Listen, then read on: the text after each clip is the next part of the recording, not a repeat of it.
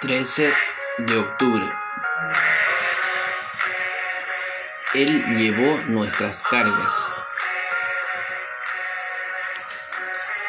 No es inusual que las facturas de servicios públicos sean sorprendentemente altas, pero Kieran Heli de Carolina del Norte, en Estados Unidos, recibió una cuenta de agua que te haría detener el corazón.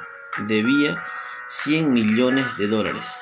Seguro de que no había usado tanta agua el mes anterior.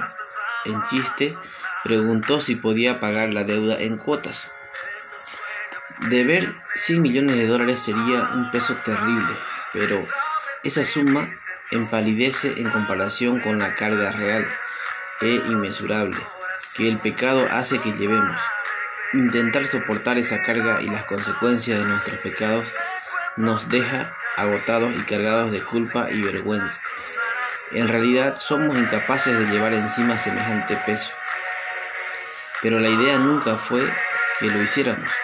Como les recordó Pedro a los creyentes, solo Jesús, el impecable Hijo de Dios, podía cargar el enorme peso de nuestro pecado.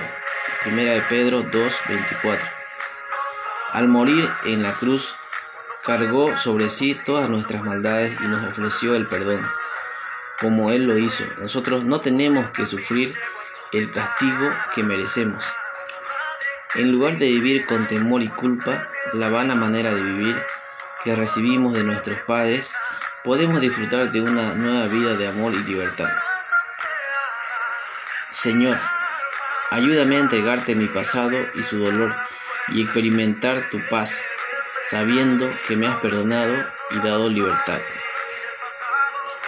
Que tengas un bendecido día y recuerda, Jesús llevó la carga de nuestro pecado para bendecirnos con la vida eterna.